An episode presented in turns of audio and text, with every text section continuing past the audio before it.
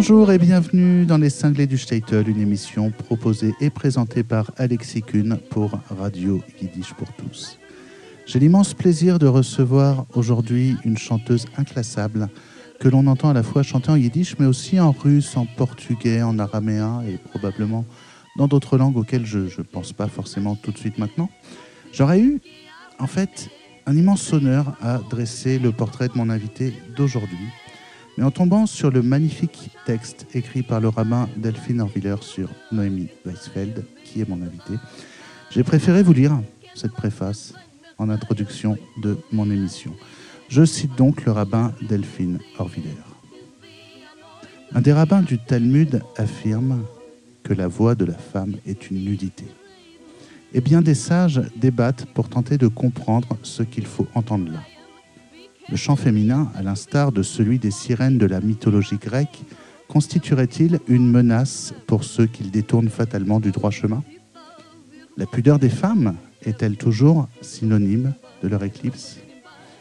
Depuis des années, j'explore ces questions et puis sur ce chemin surgit la voix de Noémie Weisfeld. Son chant suffit à faire taire tous ceux qui voudraient nous bâillonner. Elle raconte en yiddish et en araméen tout ce que la tradition attend finalement de nous. Une invitation à réinterpréter, à faire sortir du silence ce qu'on a voulu faire taire. Son col nidré en est la démonstration magistrale. Cette liturgie de Kippour affirme que nos paroles ne sont ni fiables ni crédibles. Les femmes tout au long de l'histoire ont été précisément accusées de ne pas être dignes de confiance. L'heure est à faire résonner d'autres discours. Quand leur voix s'élève pour mener la prière ou la revisiter, apparaît soudain cette vérité, toute nue. Et c'est signé Delphine Orviller, donc, qui signe de manière très émouvante la préface du nouveau disque de Noémie Weisfeld, Soul of Yiddish, sorti tout récemment le 5 mars. Noémie, comment ça va? Ça va très bien. Ça je va suis très ravie d'être là. Ah bah écoute, je suis ravi aussi que tu sois là. Je commence toujours mes interviews en demandant à mes invités leur background familial. Est-ce que tu pourrais nous parler donc du coup de tes origines familiales? Oui, alors, je suis née à Paris, une vraie Parisienne qui continue d'y vivre. J'ai des parents qui m'ont eu en troisième enfant plus tardivement que mes deux sœurs aînées. C'est-à-dire que j'ai des parents nés en 1945, ce qui crée parfois un décalage avec finalement les gens de mon âge, comme une génération d'écart, puisque je ne suis finalement pas si loin de ceux qui sont nés au début du siècle, Mm. comme mes grands-parents. Et ce qui est amusant dans ma généalogie, c'est que des deux côtés, paternel et maternel, en fait, mes grands-parents venaient tous du même endroit Mhm. moitié de Pologne et moitié de Russie, enfin plutôt des pays baltes finalement. Et ils sont venus, certains, mes grands-parents directement au début du, du siècle pour des raisons souvent politiques, et puis une partie de ma famille était déjà à Paris. C'était plutôt les arrière-grands-parents qui étaient venus s'installer en France. Donc ça, tu parles au début du siècle, au début du 20e là Oui, au début du J'imagine. 20e. Ouais, ouais. Oui. Et mon père est né, lui, en zone libre, ma mère à Paris. Mm. Et comme beaucoup de familles juives, ashkénazes, et comme souvent euh, les enfants euh, qui sont nés juste à la fin de la guerre, le yiddish et tout ce qui avait trait à la culture, au- à la langue, euh, n'était pas forcément mise euh, devant. Bien sûr, il y avait une volonté Voilà, d'assimilation, une volonté d'assimilation, tu Ouais. m'ôtes les, les mots de la bouche. Et du coup, c'était à la fois très présent à la maison et en même temps euh, absolument pas nécessaire euh, ni d'en parler, euh, ni peut-être de le transmettre. Mm. Donc je fais partie de ceux qui n'ont pas reçu ni le yiddish, ni le polonais, ni le russe comme langue d'héritage, comme langue à la maison. Et ça a évidemment créé chez moi une attirance folle. Peut-être que si on me les avait transmises, j'aurais fait complètement autre chose. Mais le fait de devoir les conquérir et les apprendre parce que j'en avais très envie, ça Et ensuite les un- transmettre, et ensuite les transmettre. Ouais, ce qui est encore une autre responsabilité. Ça a créé une, oui, une, une grande attirance, un mythe. Alors c'était vraiment la Russie quand j'étais enfant. Le russe et le yiddish. Le, le polonais, je l'ai découvert beaucoup plus tard et d'ailleurs je, je ne le connais pas, mais même le pays en tant que tel m'a attirée plus tardivement. Et c'était des voix détournées, c'est-à-dire que c'était la musique russe, le théâtre russe, euh, la chanson yiddish, mais j'avais pas encore compris pourquoi. Au même titre. Souvent, il faut le faire pour comprendre, je trouve. Enfin, c'est mon expérience. Bah, c'est même la, pensée euh, talmudique qui dit euh, fais, tu comprendras après. C'est ça. Je suis complètement d'accord avec ça. Donc, comme j'ai été élevée quand même dans cette culture-là, dans cette famille-là, assimilée mais pleine de son histoire et dans une famille de grands mélomanes, eh bien, ce mélange-là, ça a donné une attirance folle pour les langues et la musique. Voilà mon background. Alors la musique, tout ça, donc je te, je te connais depuis 15 ans, figure-toi. Oui. Ouais, 2006, on est en 2021. À la toute base, je crois que tu viens du théâtre? Et, la musique, alors est-ce que tu peux nous raconter un peu ton parcours artistique? Oui, parce que je dis oui et c'est pas complètement vrai. Ah ben voilà, je suis mal documenté. non, tu es très bien documenté. Mais en fait, la musique vient de plus loin que le théâtre. C'est-à-dire que j'ai été initiée dès l'âge de 3 ans à la musique par ma sœur aînée, mhm. qui n'est plus de ce monde, et qui avait 13 ans de plus que moi, et qui, elle, dans ses études de chant, de chanteuse lyrique, s'est dit, si jamais euh, ma petite sœur a envie de faire un métier artistique, il ne faudrait pas qu'elle perde de temps. Donc, elle m'a euh, initiée dès l'âge de 3 ans à la lecture de notes, au solfège, aux dictées d'oreilles, de rythme. Et ensuite, j'ai commencé le violoncelle, que j'ai pratiqué pendant 10 ans. Et c'est un petit peu plus tard, quand je pratiquais déjà le violoncelle et que je prenais déjà euh, quasiment un cours de chant ou de musique par jour avec ma sœur, que j'ai découvert le théâtre j'ai eu une révélation en voyant Isabelle Carré sur scène dans Mademoiselle Else de Schnitzler. Mes parents m'emmenaient énormément au théâtre et au concert. Et j'ai dit, moi, c'est ça que je veux faire. Ça a changé ma vie. J'ai découvert le théâtre. Et Quel âge Une dizaine d'années. Et j'ai aimé lire du théâtre. Ça surprenait souvent autour de moi parce que avant même de commencer à en faire, j'ai aimé lire. Donc j'ai beaucoup lu le répertoire et j'ai dit moi je veux faire ça. Après il s'est passé plein de choses qui font que j'ai quand même continué l'école jusqu'au bout et que j'ai passé mon bac, mais tout en faisant une formation assidue. Et je voulais vraiment être comédienne. Et la vie m'a permis de me rendre compte que, en fait, le théâtre était quand même au second plan et que sans la musique, je ne pouvais pas tenir debout et qu'il fallait d'abord la musique. Donc je suis revenue à la musique et là j'ai bossé vraiment comme une dingue pour rattraper toutes ces années où j'ai appris d'autres choses en faisant du théâtre, mais quand même il me manquait des bouts. En fait ça me donne envie simplement de préciser que quand il s'agissait du théâtre, je crois que c'était la finalité qui me plaisait. Être sur scène, jouer. Mais le chemin du travail ne me convenait pas, comme celui de l'instrument. Mm. Avec le violoncelle, j'avais envie de jouer. Mais je n'avais aucun plaisir à travailler et à chercher. Et quand j'ai compris que j'avais en fait envie de chanter, même pas envie, que c'était nécessaire, c'était la première fois de ma vie que la finalité, bien sûr ça me fait plaisir, mais m'intéressait pas tant que ça. Mm. Et c'était réellement le chemin. Chaque découverte musicale, chaque projet, chaque morceau, chaque euh, nouvelle aptitude technique me rend folle de joie. Alors ça rend plus heureux quand on est heureux du chemin, parce que si on attend la finalité, on est souvent déçu. Euh, je citais tout à l'heure la date de juillet 2006, date où je te rencontre, donc dans un stage organisé, un stage klezmer et de chansons yiddish organisé par la Maison de la Culture Yiddish à Paris. Quelques années plus tard, tu, mènes un atelier. Ouais. Tu peux nous en parler un peu? Tu y mènes un atelier, donc je dis à la Maison de la Culture Yiddish, il faut le préciser quand même. Tout à fait. Tu as des souvenirs de qu'est-ce que tu faisais en fait? Euh, j'ai plus que des souvenirs. C'est très intact et je le dois euh, à la Maison de la Culture Yiddish euh, en général, puisqu'il y a là-bas beaucoup de personnes très engagées et qui m'ont fait confiance tout de suite, et particulièrement à Charlotte et à Lick Messer, hmm. qui m'ont rencontré et qui, à ce moment-là, créaient une nouvelle pièce de leur compagnie, le Troim Theater, puisque eux menait et mène toujours d'ailleurs une troupe de théâtre yiddish. Et Charlotte animait un atelier et m'a dit Moi, je j'en peux plus, j'ai trop de choses à faire, est-ce que tu veux bien prendre le relais? Je m'étais dit Mais c'est complètement fou, elle ne me connaît pas. J'avais 22 euh, ou 23 ans à l'époque, mais j'ai dit oui. Et ça m'a permis, et ça, ça m'est souvent arrivé, c'est une chance, c'est que ce sont des projets de la réalité et du concret qui m'obligent à passer des caps. C'est pas que la solitude et à chercher toute seule dans ma, dans ma chambre, mmh. c'est aussi des occasions immédiates de devoir euh, se dépasser, expérimenter et aller là où on pense que on n'est pas encore prêt forcément.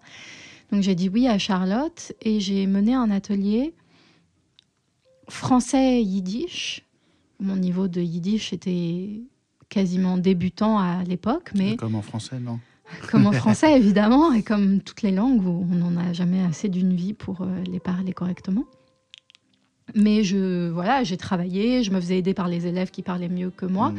et j'y ai apporté ce qui était aussi ma formation, donc euh, un gros travail corporel et sur la respiration, parce que ça c'est quelque chose que je travaille euh, depuis très longtemps et qui m'intéresse euh, absolument. Et Charlotte m'a dit, en gros, je te fais confiance. Mmh. Donc j'ai fait ça plusieurs années. Et puis ça s'est euh, arrêté de, soi-même pour plein de raisons, mais ça a été une étape importante parce que suite à ça, j'ai beaucoup, beaucoup enseigné en fait. C'est moins le cas aussi pour d'autres raisons maintenant, mais pendant en fait dix ans, j'ai énormément enseigné le chant et le théâtre. Mmh. Et c'est grâce à eux. Donc, dans des cadres particuliers ou pour des institutions ou dans des masterclass ou je sais pas? Un peu tout ça. J'ai eu une classe euh, à Fontainebleau dans une école de musique. Euh, j'ai animé des stages, euh, beaucoup de cours particuliers parce que j'adore le rapport à l'individualité, n'avoir aucune technique préétablie et aucune démagogie et faire avec la personne qu'on a en face de soi. Je crois que c'est la chose qui me met complètement en émoi.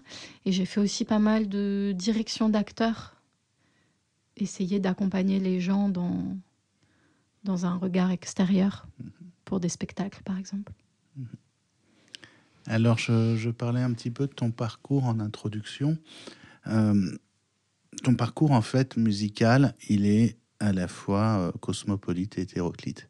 Je sais que tu as horreur qu'on t'enferme dans la catégorie, voilà, je suis une chanteuse yiddish, parce que tu n'es pas qu'une chanteuse yiddish. D'ailleurs, on n'est jamais que, on est toujours très, tous, hein, tous euh, très cosmopolites et éclectiques. Donc Noémie, on t'a vu, entendu dans des univers très variés. Donc, ce que je disais en intro, hein, chanteuse inclassable. Euh, je dirais même artiste du monde, tout simplement. Ça va, j'espère que tu, tu le portes bien. Donc tu chantes à la fois en yiddish, russe, espagnol, portugais. En 2018, tu as créé un spectacle autour de Winterreise de Schubert, je crois. Peut-être que j'oublie même des langues que tu chantes. En tout cas, Ma question est la suivante. Où trouves-tu tes sources d'inspiration? Elles sont multiples. Il y a ce qui est là, qui est l'enfance, ce que j'ai reçu dans mon enfance. J'ai eu une, une éducation très régulière, si je puis dire ça comme ça. C'est-à-dire que j'ai été emmenée au musée, au concert, au théâtre, à l'opéra, tout le temps. Et même si ça me cassait les pieds parfois, en fait, je l'ai engrangé, c'est certain. Il y a aussi la petite fille que j'étais, avec mes goûts à moi, et qui était très complexée de d'écouter surtout le concerto pour violoncelle de Dvorak, alors que mes potes euh, écoutaient, euh, je ne peux même pas dire quoi, parce que je ne connaissais rien.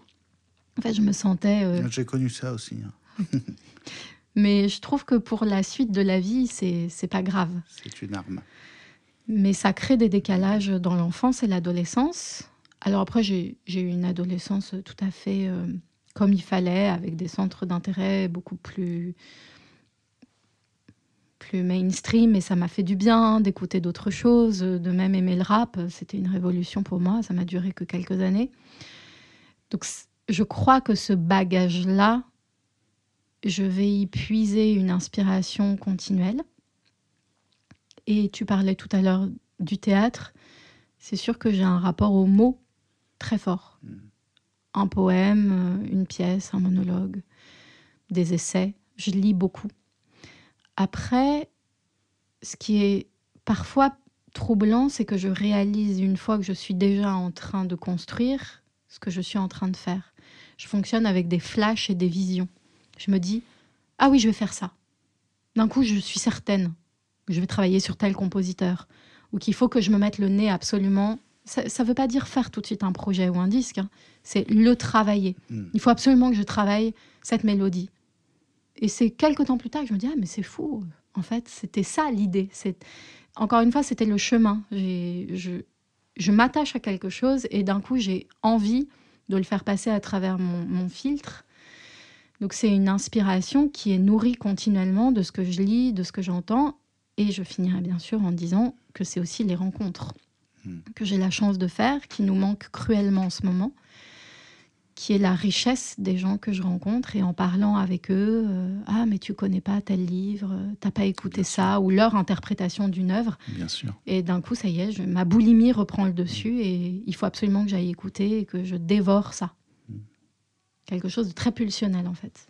Et c'est après que je réfléchis.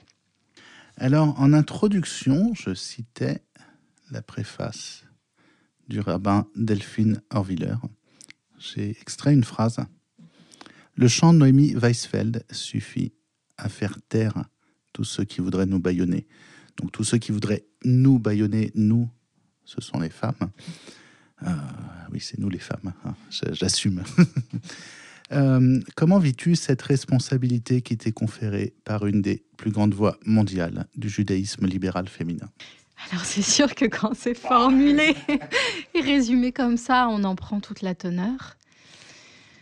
Euh, je me sens surtout euh, honorée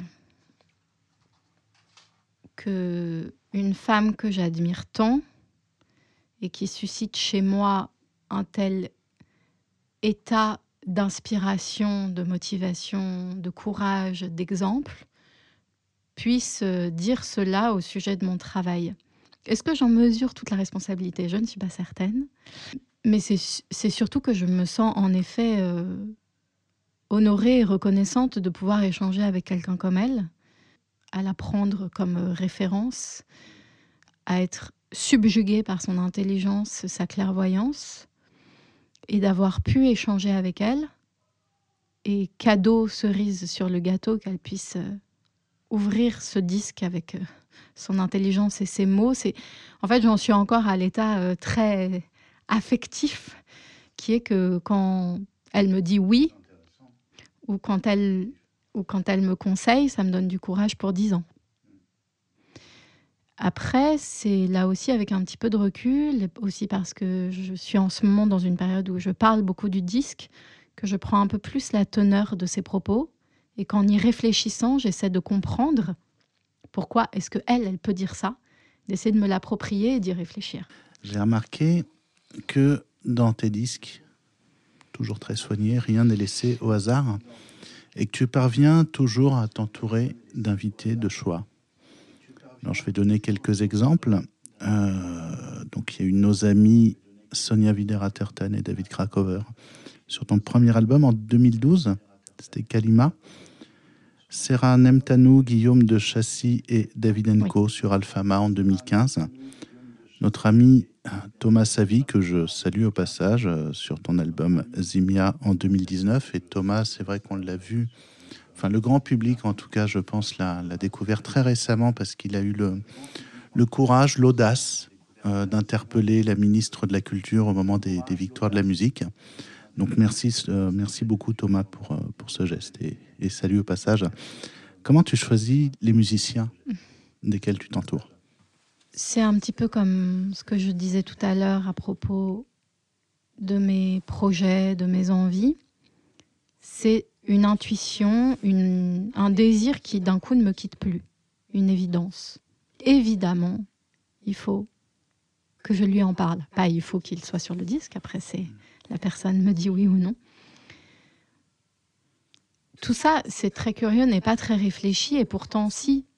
Euh, c'est vrai qu'avec euh, gentillesse, tu dis que mes disques sont soignés. Je, je fais attention à ce que je raconte. je ne que... suis pas vraiment gentil. Hein. C'est souvent c'est mérité. Quoi. Je dis pas ça à tout le monde, tu sais. Oui, mais ce qui est gentil, c'est de le dire et de le remarquer. Ben, je le remarque en, personne du métier, quoi, tout simplement. En tous les cas, ce qui est certain, c'est que je ne suis pas en train de faire une fiche de disque en me disant je vais chanter tel morceau et je vais inviter telle personne. Mm. Ça se fait dans l'élaboration d'avant, je crois, quand je rêve et que je ne sais pas encore exactement ce que je vais faire et que je me laisse vivre à rêver des gens avec qui j'ai envie de collaborer. Et d'un coup, j'ai une sorte d'évidence qui me tombe. Je me dis, mais évidemment, évidemment, c'est telle personne. Il y a souvent des raisons, des raisons objectives, ou parce qu'ils ont une place particulière à ce moment-là de ma vie. Mais j'ai beaucoup de chance, en effet. On a la chance qu'on mérite, je crois. je crois. Euh, j'aimerais maintenant faire un, focus sur ton nouvel album, Soul of Yiddish, qui est sorti il y a trois semaines à peu près. Oui. Le 5 mars, on est le 29 aujourd'hui, c'est ça. Est-ce que tu peux, du coup, nous parler maintenant des musiciens qui, composent le groupe? Et puis euh, là aussi, tu as une invitée de marque? oui. Un beau moment de transmission, non? Je te laisse nous en parler. Il y a plein de questions à l'intérieur. Je vais juste euh, faire un mini détour, et peut-être qu'on y reviendra un tout petit peu plus tard, mais ce disque, il peut arriver aujourd'hui, pas seulement parce qu'il y a eu les trois albums dont tu as parlé juste avant, mais aussi pour ce disque autour du voyage d'hiver de Schubert avec Guillaume de Chassis, qui euh, est sorti il y a pile un an, en 2020. Pourquoi?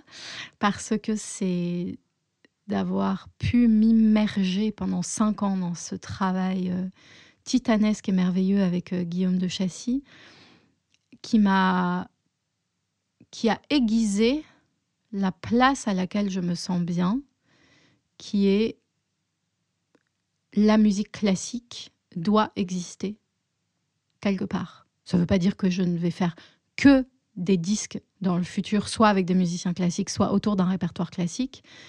Mais au moment où j'ai enregistré Saul of Yiddish et au moment du voyage d'hiver, ça a été vraiment une, révélation nécessaire. J'ai besoin de la musique classique à ce moment-là de ma vie.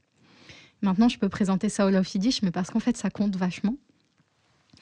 C'est un disque euh, qui a, qui a mis quelque temps, comme chaque projet, à, à se réaliser. Mais l'idée, en fait, m'a été donnée par le violoncelliste Christian-Pierre Lamarca, qui est l'invité, l'autre invité du disque, je parlerai de la seconde juste après, qui, euh, en dehors d'être un immense euh, et très sensible et investi violoncelliste, euh, a beaucoup de, bon sens et de, de, justesse. Il a une belle réflexion. Et un jour, il m'a dit, tu sais, justement, tu es dans Schubert, euh, on t'a connu avec les chants d'Europe de l'Est. Moi, j'aurais envie de t'entendre dans un disque euh, avec toutes ces chansons yiddish en fait que tu connais, qui t'accompagnent depuis toujours. Et moi, ça m'avait semblé, euh, j'étais pas là-dedans et, je comprenais sans comprendre. Je savais pas comment me réapproprier ça parce que je savais pas si j'avais envie de ça et si et si je pensais réellement avoir quelque chose à apporter ou à faire et que ce soit intéressant. Puis en fait, ça a fait son petit bonhomme de chemin. Et je me suis rendu compte que j'y pensais, j'y pensais, j'y pensais. Et qu'en fait, si, si, si, si, il avait tellement raison et que ça me motivait tellement. Et j'avais rencontré quelques années auparavant Kevin Sediki, qui est un guitariste. qui a fait des arrangements magnifiques. Qui a fait tous les arrangements et les compositions. Et qui apporte vraiment, je, trouve, pardon, je t'interromps, euh, une couleur très, très particulière et très unique à ce disque qui, permettra, par exemple, on va l'entendre dans, dans, quelques minutes ou peut-être dans l'émission de la semaine prochaine, euh, voilà, qui permettra de réinterpréter Donna Donna qu'on a entendu 3 milliards de fois. Mais là, c'est votre version de Donna Donna et je trouve que les arrangements faits par Kevin, que, que j'appelle Kevin mais que je n'ai jamais rencontré, mm. apportent vraiment un son très très très nouveau parce qu'il a, bah, il a un son à la fois euh, de guitariste classique, mais baigné aussi, on l'entend un petit peu dans, dans la musique, peut-être pas des, de Paco de Lucia, je pensais à Aldi Meola, c'est ça, à ce genre de, mélange entre classique, jazz, guitare flamenca, et, ça apporte vraiment toute une richesse dans votre album. C'est ma façon de. Oui, mais là, en fait, ma tu, vision, hein. tu dis ce que je ressens. Ah, bah. C'est-à-dire que quand j'ai rencontré Kevin, il a tout ce que tu dis, puisqu'il a un bagage euh, musical énorme, mais il a une grâce hallucinante. Et en plus, c'est un rythmicien euh, de haute voltige. Il est percussionniste. Il, il fait des apparitions aux arbres, d'ailleurs, dans le disque. Et ça a été donc ce, cette idée insufflée par Christian-Pierre Lamarca et la rencontre avec Kevin, qui m'a, dans un autre genre, énormément euh, inspiré, influencé, où là, je me suis dit, mais évidemment, s'il y a chanson yiddish, il y a ces deux êtres-là qui, en fait, viennent donner ma réponse à cet album que je pourrais là imaginer de faire. Et puis Sarah Nemtanou, la, la violoniste, euh, qui est une, grande amie, mais surtout une, là aussi une personne, pardon de n'être que élogieuse et dans des adjectifs extrêmement euh, superlatifs, mais ce sont vraiment des personnes marquantes, inspirantes. Sarah, c'est c'est quelqu'un qu'on croit, il n'y en a pas deux comme elle, de ce qu'elle est en tant que musicienne et en tant que personne.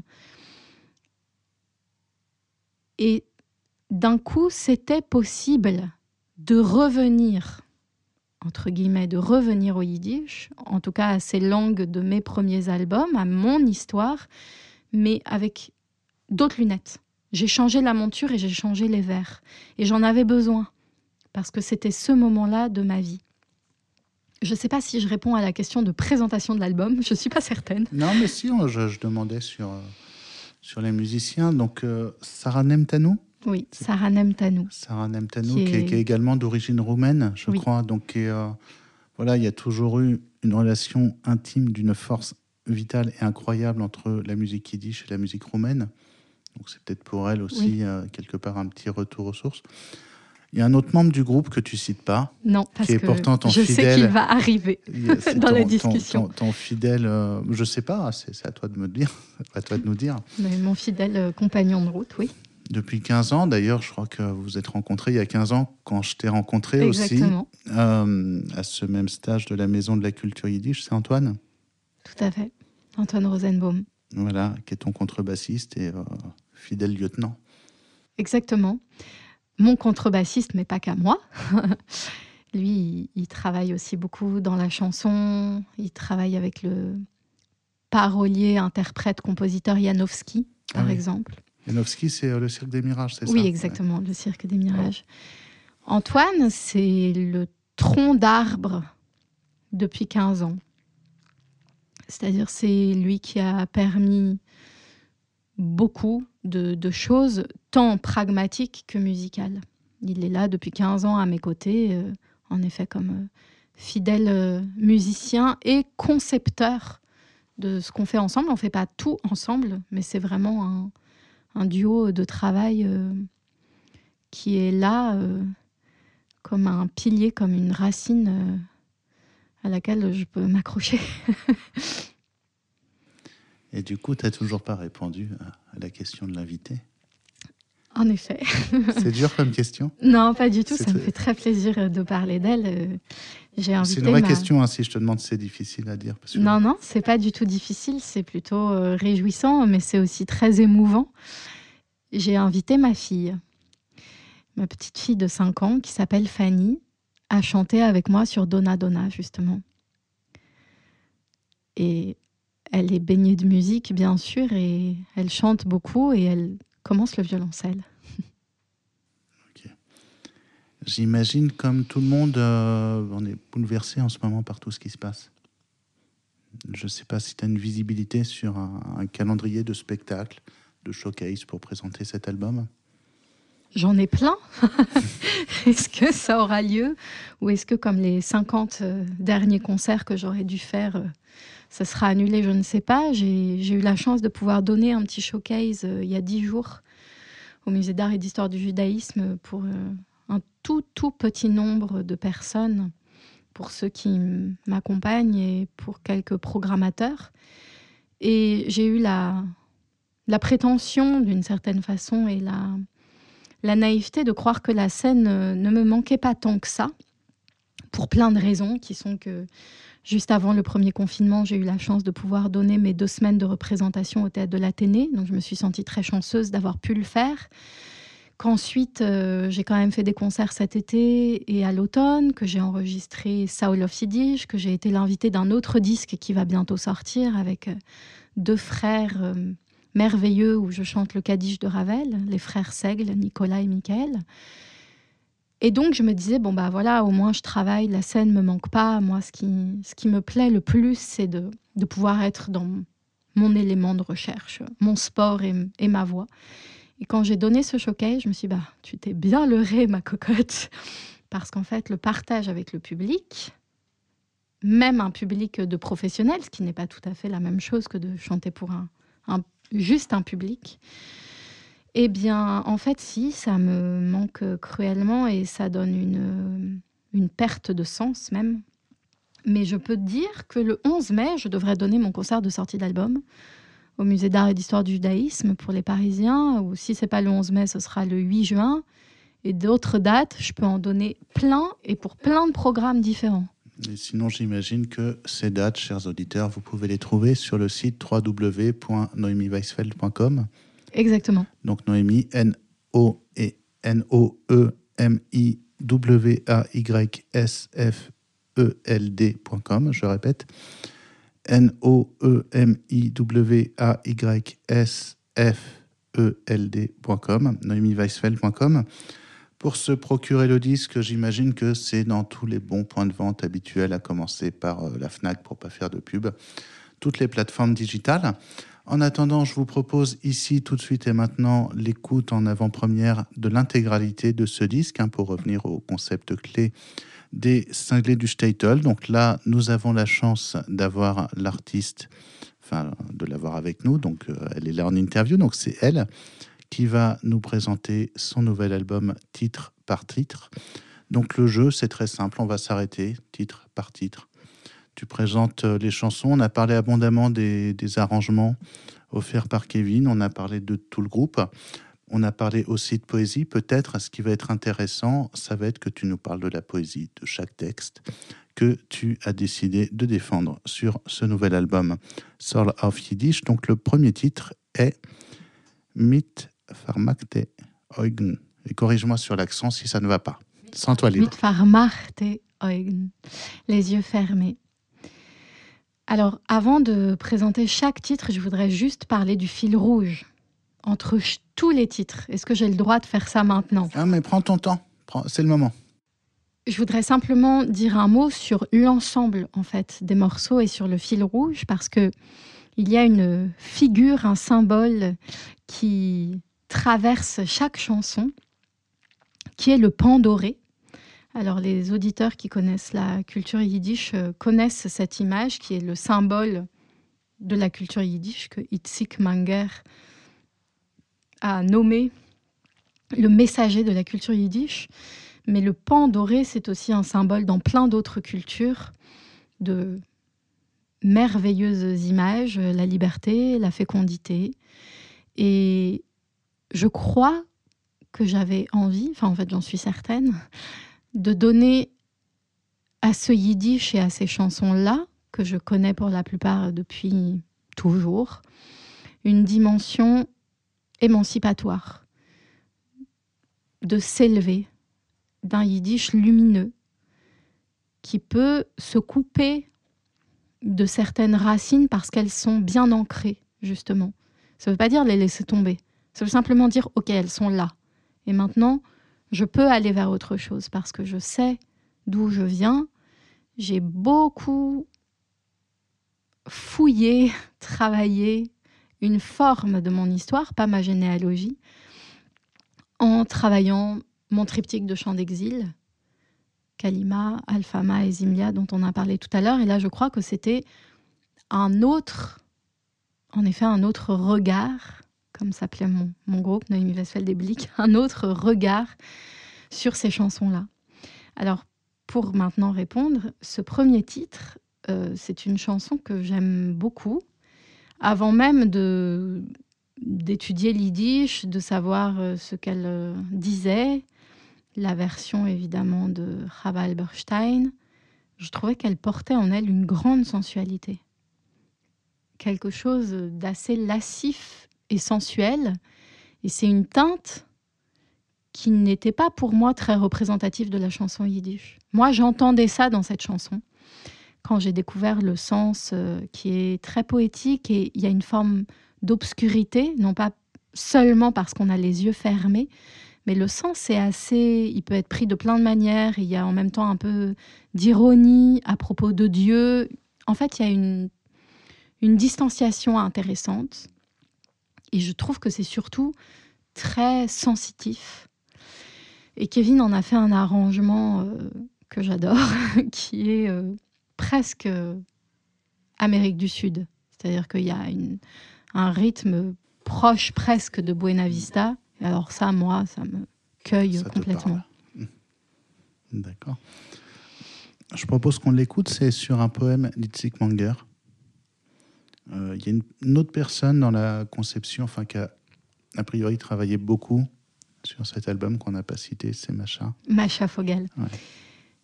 Macha, c'est une journaliste, entre autres, parce qu'elle a plein de, plein de cordes à son arc et elle a reçu le, le yiddish, elle, en héritage. Quand elle lit la poésie en yiddish, c'est complètement bouleversant. Et elle m'a énormément aidée sur la prononciation. Chacun de mes albums, je sais que quelqu'un supervise la langue, toujours. Et elle a traduit tous les chants qui n'existaient pas en français, elle a tout traduit en français. Mhm. Et elle a même traduit, je le dirai tout à l'heure, en yiddish des choses. Et je vais le dire. Ah, je crois que je vois où tu vas C'est dans deux chansons, c'est ça? Oui, exactement. Mais j'avais des questions aussi à te poser là-dessus. Donc, en tout cas, on écoute ici tout de suite et maintenant le titre. Voilà, vous êtes sur les cinglés du Statel, une émission proposée par Alexis Kuhn pour Radio Yiddish pour tous.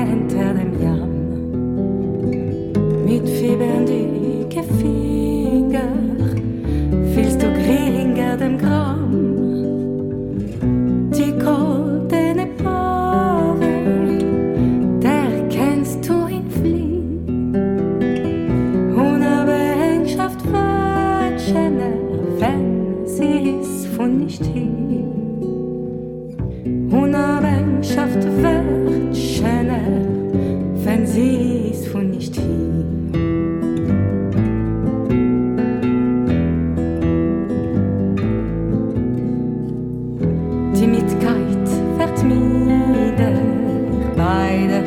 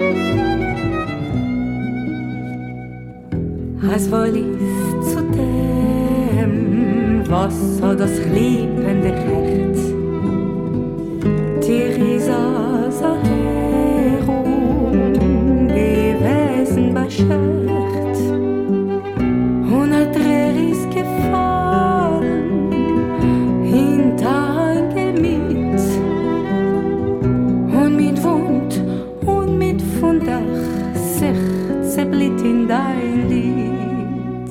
Und mit Wund und mit Wunder sich zerblitt in dein Lied.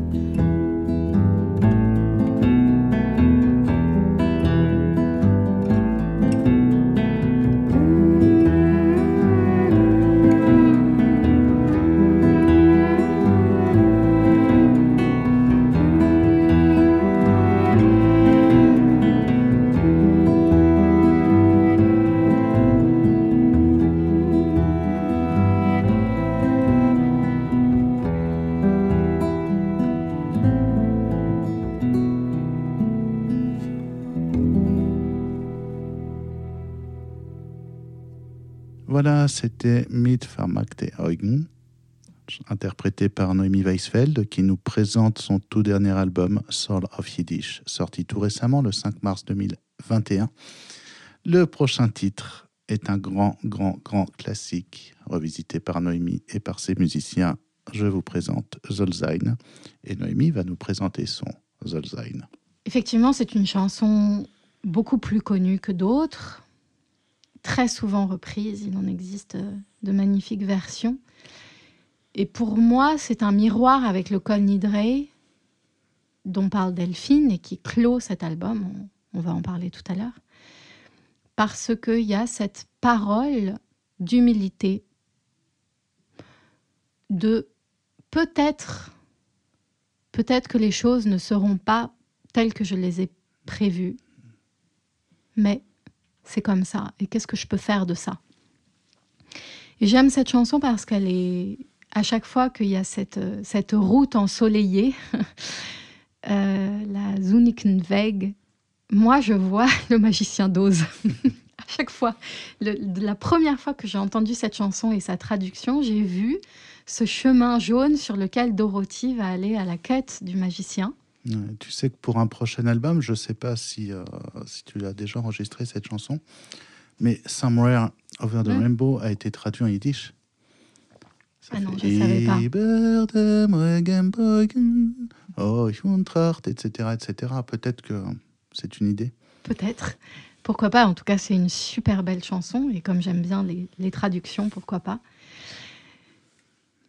Et hum, la particularité, en plus de l'arrangement euh, très inattendu de Kevin, que j'aime évidemment aussi beaucoup, c'est que je me suis lancée à écrire un couplet. Macha m'a évidemment aidé, mais j'ai écrit mon Zolzain à moi.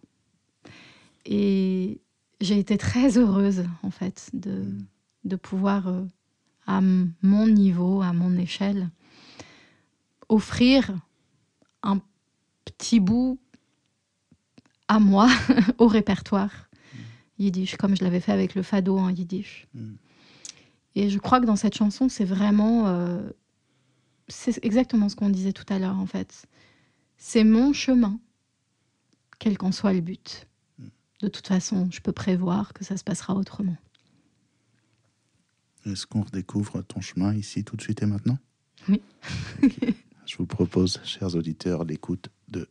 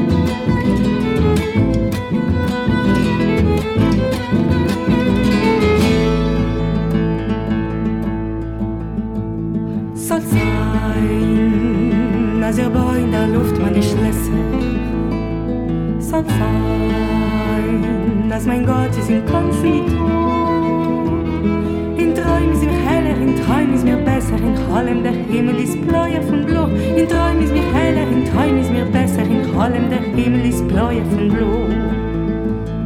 Sein Sein, das wir kennen und sind in den Gedanken. Sein Sein, dass mein Schiff wird nicht kommen zum Brei. Mir geht nicht in den, ihr soll haben der Gange, mir geht nur der Gange, falls du nicht im Weg. Mir geht nicht in den, ihr soll haben der Gange, mir geht nur der Gange, falls du nicht im Weg.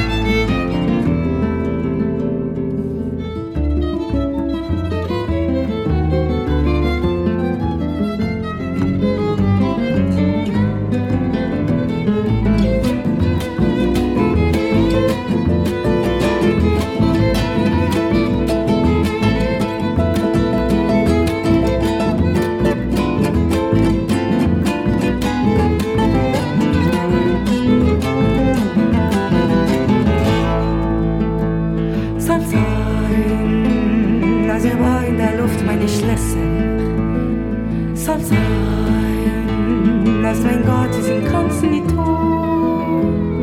In Träumen ist mir heller, in Träumen ist mir besser, in Hallen der Himmel ist bläuer von Blau. In Träumen ist mir heller, in Träumen ist mir besser, in Hallen der Himmel ist bläuer von Blau. Soll sein, als ihr Sorgen im Perfekt schwecken. Soll sein, als meine Liebschaft ist gar nur ein Traum steige herüber die goldenen Bergen und guck auf mein Herz, größer wie der Räum. Doch steige herüber die goldenen Bergen und guck auf mein Herz, größer wie der Räum.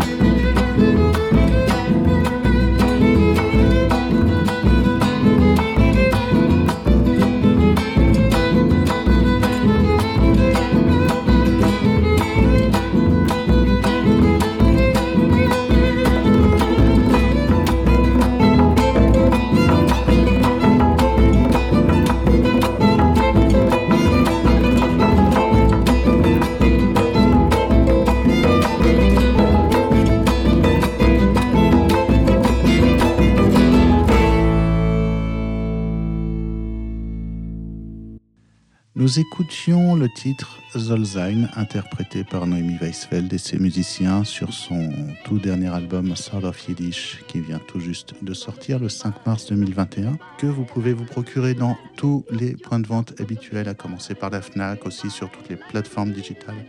Voilà, faites vivre cet album sorti tout récemment le 5 mars 2021. Noémie, un immense merci pour euh, la, qualité, la générosité de tes réponses et d'avoir consacré tout ce temps pour nous dans les cinglés du Statel.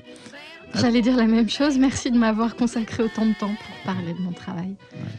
Et euh, bah, j'espère qu'il y aura d'autres émissions. Tu viens ici quand tu veux. Donc, si tu veux faire toute une rétrospective, en tout cas yiddish, sur l'œuvre intégrale de Noémie Weisfeld. L'œuvre intégrale de Noémie Weisfeld. Ah, c'est le cinquième album.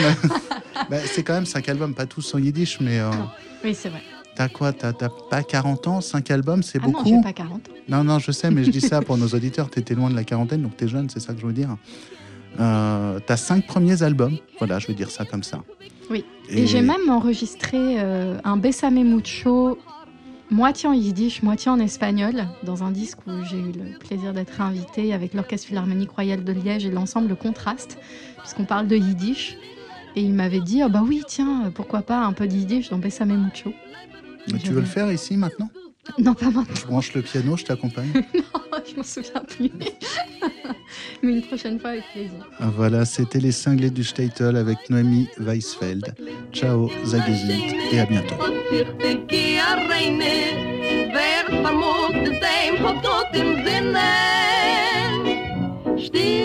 Bescheiden wie a Teibel an de Schume getreie mir Das war geboyb kenne man zil zayn mir khay bay bali at mi a kusher mit zeye iz bi a noy tur bi a tirin hol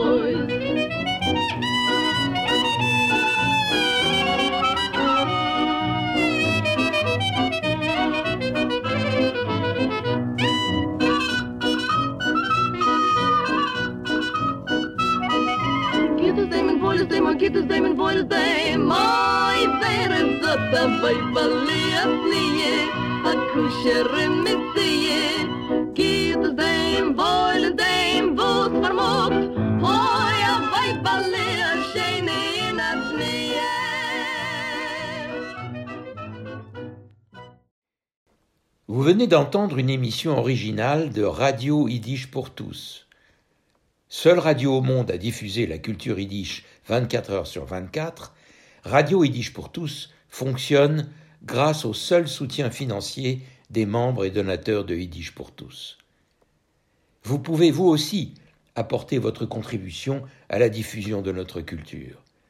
Pour cela, rendez-vous sur notre site www.yiddishpourtous.org www.yiddishpourtous en un seul mot, .org.